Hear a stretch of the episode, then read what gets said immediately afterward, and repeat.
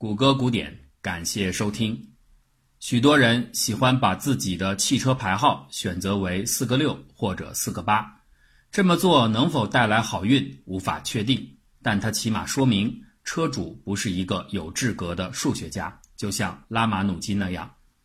印度数学奇才拉马努金和英国数学家哈代之间的伯乐与千里马的故事已经广为流传。当默默无闻的印度小伙写信给哈代，向他和他的数学同行们介绍自己惊人的数学发现时，第一眼看到信的哈代只是觉得又多了一个野生数学家，随即他就把信放在了案头，自己打网球去了。可在网球场上，哈代好像被什么东西给缠住了，他的头脑里始终浮现着信里边所写的一长串的不可思议的方程和符号。哈代直觉地意识到这些东西绝不普通，很快他就确认了这些成果当中绝大部分都是正确的。由此，哈代成就了拉马努金不平凡的数学之路。在两个人的交往经历中，有一次哈代到医院看望正在生病的拉马努金，哈代调侃说自己来的时候乘坐的出租车的号码非常无聊，是一七二九。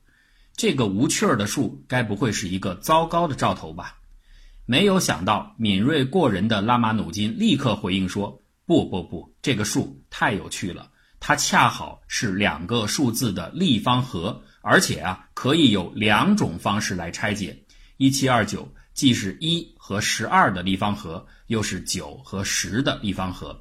从此之后，人们就把一七二九称作哈代拉马努金数，而与之类似的。”可以用多种方式拆解为两个数字立方和的数，就叫做出租车数。出租车数里边最小的是九十一，感兴趣的可以自己尝试一下它的两种拆分方法。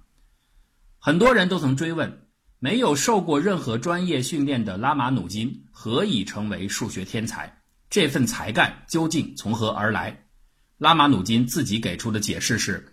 所有的这些方程都是印度女神纳玛吉蒂在睡梦当中悄悄告诉他的。果真如此吗？神真的存在吗？三十二岁的商店经理助理、患有颞叶癫痫症的保罗正坐在拉玛钱德兰实验室舒适的座椅上。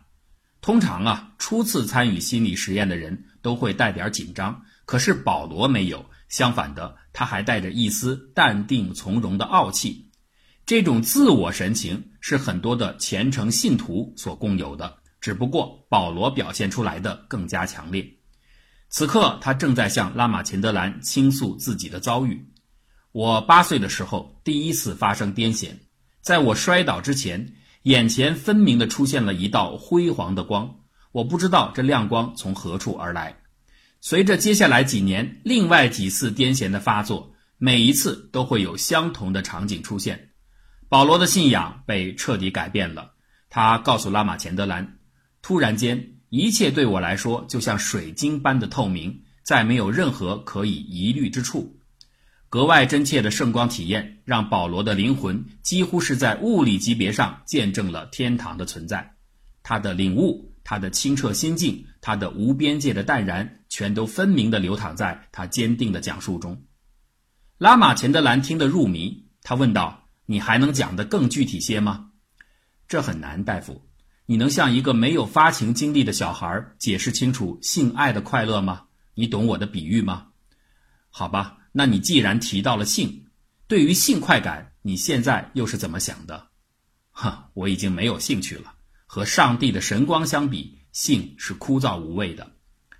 看起来保罗是在撒谎，因为就在讲完这番话的下午。拉玛钱德兰就发现，他正在和自己的两位女学生调情，甚至索要他们的电话号码。不是说性是索然无味的吗？这是不是虚伪呢？拉玛钱德兰不这样认为，因为类似的情况他见过太多了。像保罗这样的病人，虽然会在性本能的驱使下做出暧昧举动，但他们的性欲是真的很低。这在颞叶癫痫病的群体当中不算少见。更为重要的是。拥有这样极致宗教体验的情形，在这个群体当中屡见不鲜。许多患者声称，他们能够和上帝直接的对话。更多的人则是说，他们看见了照耀万物的圣光，或是感悟到了凡人永远注意不到的壮丽辉煌的真理。如果只是个别人这样来讲，大可以把他们当作精神分裂症一类的幻觉与妄想。但事情没有那么简单。为什么宗教幻象高度集中地出现在颞叶受损的病人群体当中？又为什么此类病患对上帝神迹的描述会如此的相似？实际上啊，并不只有病人才如此。加拿大心理学家伯辛格也体验到了颞叶神光，不过作为正常人，他需要借助一个小小的工具来实现。在早先时，人们进行大脑研究，只能被动地看到大脑呈现出的结果。而现在呢，研究者多了一种可以主动干预大脑活动的仪器，这就是经颅磁刺激器。简单的来说，这就是一个磁场激发装置。把它放在头顶，让一束交变磁场穿透颅骨，聚焦在大脑的某个区域，可以起到刺激或者抑制的作用。这是一个了不起的发明。人们最乐意用它刺激大脑的中隔核。了解神经学的人都知道。这儿是性快感的来源。部分被磁场照射过中隔核的人报告说，他们的确体验到了比性高潮还要快乐百倍的愉悦感。另外呀，失明但是大脑的视皮层完好的病人，也可以通过磁场的刺激，体验到某种意义上的看见的感觉。这都是经颅磁刺激器带来的神奇效果。博辛格也拿到了一台，他决定。用磁场照射自己的颞叶，而令他没有想到的是，他有生以来第一次真切地感受到了上帝。刺激颞叶或者颞叶出现突变，居然能让人看见上帝！天哪，难道颞叶就是人们所说的上帝模块吗？这里就是造物主在人类心灵中的居所吗？不管这些问题的答案为何，拉玛钱德兰无疑是兴奋的。现在的研究让他有机会去探索脑科学当中最神秘的问题：宗教的本质究竟是什么？意识和神是什么关系？人的唯一性是否有实在的基础？所有这些问题其实都是同一类问题的变形。意识是人自认为超越世间万物的根本所在。宗教这样的复杂精神活动一定是人类独有的，其他生物绝难企及。大部分的人一定认为，像宗教这样的高级理念必定隐藏在大脑逻辑分区的深处。然而，拉玛钱德兰却发现事实刚好相反，只有那些泛泛而谈的一般性的信仰者，才是通过理性感受宗教的。最极致、最真实的上帝体验根本无需思考，它就发生在大脑的边缘系统，而这里是专门感受情绪的，不是用来思考的。越远离理性，越靠近上帝。高级意念中的宗教，竟然扎根在初级的冲动当中。前面提到保罗及其罹患的颞叶癫痫，癫痫并不总像人们想象的那样，一旦发作就会立刻倒地，神志不清，浑身抽搐。虽然这的确是绝大多数癫痫病人的典型表现，但也并非全部。癫痫源自一串神经元的紊乱放电。带动了整个大脑的电信号出现短暂的头脑风暴，从而让正常的神经活动被彻底打乱。在少数情况下，电乱风暴并不会席卷全脑，而只是作用在局部。在医学上，这叫做癫痫焦点。当聚焦点移动时，会出现各种奇特的情形。比如说，有一种叫做杰克逊发作的现象，病人身体的各个部位会依次产生肌肉抽动。这就是癫痫焦点作用在大脑运动皮层上之故。当焦点出现在边缘系统时，掌控情绪的边缘系统处在失控状态，病人的情感会像溃堤的江水汹涌而至。情绪的类型是五花八门的，有狂喜的，有绝望的，有恐惧至深的，有愤怒异常的。还有些妇女报告说，她们体验到了前所未有的性高潮。哎，但是有一点很奇怪。这种感受只发生在女人身上。奔放的情绪如果把癫痫焦点带到了颞叶，神圣无比的神指存在感就会把人引领到奇妙的圣境。就像前文所言，对这种感觉的描述各式各样，但是它们的共性就是辉煌、绚烂、庄严和不可言喻。虔诚者对此是如此的喜悦，以至于拉玛钱德兰经常感到迷惑：这样的精神活动还算是病吗？难道我们治愈的目的就是为了阻止这些人接近上帝吗？可是无论他们多么激动，终极宗教体验一般只会存在短短的数秒钟，因为头脑里的电乱风暴只能持续这么久。时间虽然短，带来的改变却很深远。就像洪水流经山谷后，会有许多新的沟谷被冲刷出来一样，大脑中的神经风暴也会重塑整个神经通路。于是，在癫痫作用后，人的性格常常会出现永久性的改变，特别是那些体验过宗教圣光的人，他们会变得对信仰前所未有的坚定，并且再不消退。这样的性情改变在临床上常常见到。研究者将其命名为颞叶性格，虽然并不是所有的科研人员都同意这样的提法，但是爱到处的写写画画，喜欢绘制神秘的符号咒语，热衷于思辨讨论深层次的哲学问题，这些都是典型的颞叶性格。到了这里，仍然有一个问题需要证实，那就是曾经接近上帝的颞叶性格的拥有者们所说的体验是本真的。还是意识加工后的产物，这二者明显不同。拉马钱德兰对此进行了验证，方法非常简单，还是皮肤电反应测试。他向参与实验的志愿者、有着颞叶性格的病人们出示了一组单词或者照片，照片的主题多种多样，有风景、人物、美食、色情女郎、暴力凶杀等等等等，其中也少不了上帝或者天堂有关的宗教形象。拉马钱德兰打算观察病人对不同主题的 GS2 反应，因为峰值能够真实的体现潜意识当中激发了人们情绪的那些对象。两位志愿者参与了测试，结果是在所有的主题当中，他们真的只有在观看宗教内容时才会在波形图上留下尖峰。这是一个反常的结果，因为对绝大多数的正常人而言。无论是浪子还是学者，无论是高官还是庶民，人们都只会在看到亲人的形象、恐怖的画面或者暴露的女性动体时，才会有剧烈反应。由此可见呢，颞叶性格者的上帝体验报告是可信的。那剩下来的问题就是如何解释这一现象。最常见的说法来自于进化心理学，也就是说，大脑当中的宗教回路。是一种生存优势，它赋予了信仰者更大的存活几率。在蛮荒时代，人类的团队协作对于生存来说极为重要。宗教是最强而有力的群体连接纽带，越具普适性的宗教越可以团结更大规模的群体。所以啊，拥有着上帝模块，也就是颞叶性格的人，更有机会赢得生存竞赛。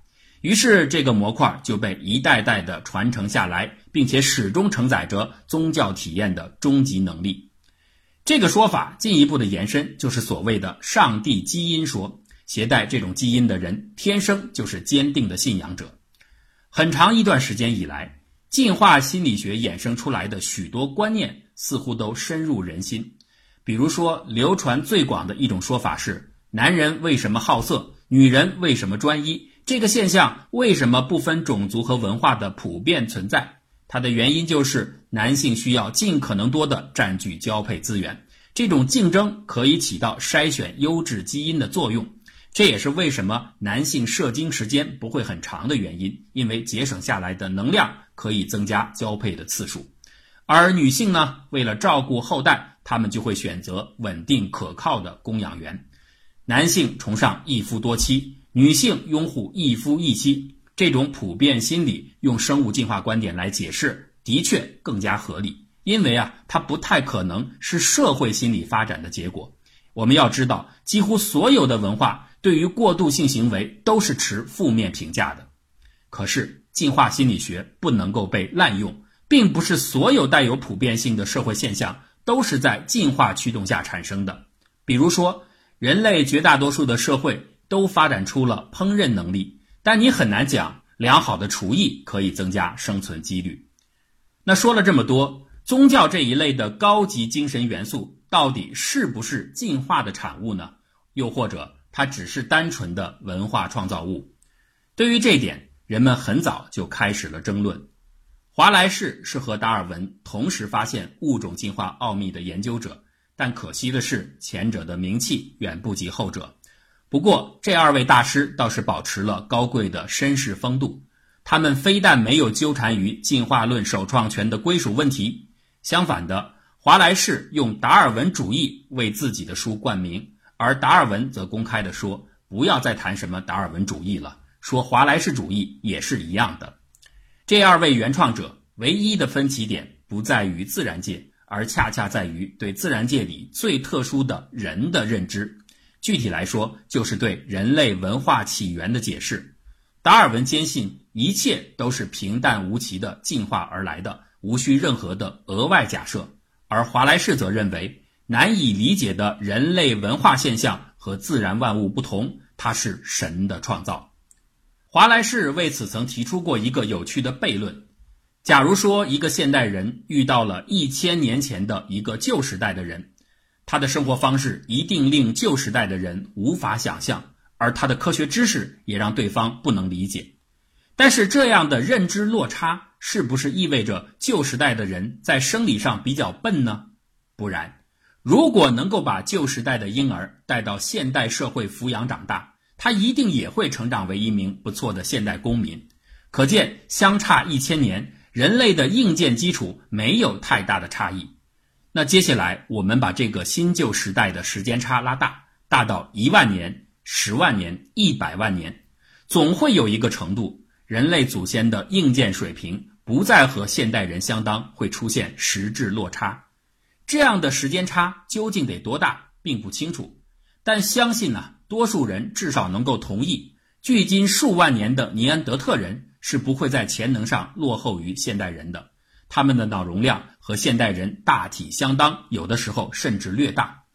那拥有现代水准硬件的尼安德特人，在三到五万年前却只体现出了原始的智力水平。这种被埋没的硬件能力就被华莱士称为原始人的潜能。既然他们的潜能是这样的巨大，那何以在数万年的演变当中，潜能几乎没有得到挖掘，却在距今短短的两三千年之间被突然性的释放出来呢？潜能的巨大和释放的突然，这二者的矛盾就构成了华莱士悖论。华莱士自己对此的解释非常简单，这些就是上帝的安排。但达尔文在这里终于和老朋友出现了根本性的歧见，他以为。一切都可以在进化框架内得到解决。所谓的潜能，并不是为了后期智力发展的目的，而是为了别的什么目的才被进化出来的。而反过来，不为意识出现所准备的潜能，是在后来阴差阳错的偶然性的成为了智力基础。这就好比说，人的手指可以灵巧的加工机械零件，甚至演奏钢琴，但人最初的手指进化。绝不会预见到未来的音乐和机械学，他可能只是简单的为了更好的抓握树枝。拉马钱德兰不愿意采用华莱士的上帝创造论，这样的解释啊，无法证明也无法证伪，它可以作为任何问题的答案，所以没有意义。同样的，他也不愿意相信达尔文所说的投掷长矛的能力，最终演化成了微积分计算的本领。这倒不是说这样的假说一定是错误的，至少他太过忽略了中间转变的细节。由此，拉马钱德兰提出了自己的理论：所谓的人类潜能复杂性在数千年内的爆炸性成长，这或许和人群当中存在着少量的天才，二者是相通的。和此前介绍过的大脑创伤后的映射重组现象一样，拉马钱德兰认为。智力的快速出现也受益于映射重组。电视节目《最强大脑》里面曾经有一位选手引起过一阵收视狂潮。智力发育低下的农村孩子周伟，居然可以在一分钟的时间内完成十六位数的开十四次方的前面几位数字的计算，这个表现远远超过上海交大的数学老师。中国与人的名声不胫而走。由此也引发出了一堆的事后争议。周伟的计算是否属于实在性的计算能力，不是这里要讨论的问题。问题是，像他一样看起来很低能，但却在某些特定方面表现出天才的人比比皆是。比如说，在记录中曾经有个人的智商低于五十，却能够轻而易举地说出一串八位数字的素数，而且可以排除他是靠记忆来读取的。一个名叫汤姆的十三岁的盲眼男孩。能力差到连鞋带都不会系，却在没有任何培训的情况下拥有着惊人的音乐天赋。他仅靠听别人弹钢琴就学会了演奏，而且弹奏的水平和专业钢琴手几无差别。最令人瞠目结舌的是，他可以同时演奏三段乐曲：左手弹渔夫号角舞，右手弹洋基之歌，嘴里呢还哼唱着迪克西。如果说弹钢琴达到高的水准还可以理解的话，后面的三曲混搭实在是匪夷所思。这些低能天才的存在，有力地证明了达尔文所主张的高级智力是由一般性智力偶然发展起来的看法的偏差。如果高级智力真的要以一般智力为基础，那么显然这些低能的怪才们都缺乏这个基础。那他们的天才又从何而来呢？实际上啊，所谓的低能天才，只是前面讲到的拉马努金的放大版本。如果你和拉马努金一起生活过，你很快就会发现，除了数学以外，这位大师在生活的其他方面一塌糊涂。与拉马努金相似的人其实非常多，他们拥有杰出的专业技能，却困窘于其他的普通能力。所有这些人。无论是低能天才还是普通的天才，其实啊可以得到一致性的解释，他们的大脑或许在先天或者后天的某种作用下产生了改变，这种改变有可能来自于疾病、大脑损伤或者是遗传突变。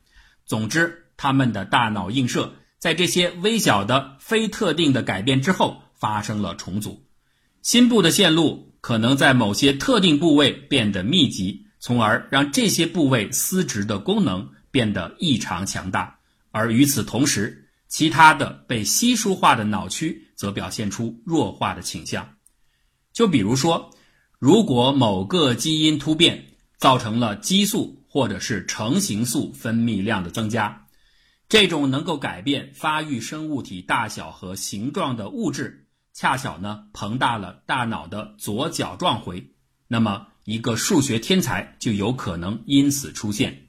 由于硬件性能的提升和表现能力之间存在的是指数依赖关系，负责计算的左角状回的一点点的增大，都可能赋予大脑在计算能力上的突飞猛进。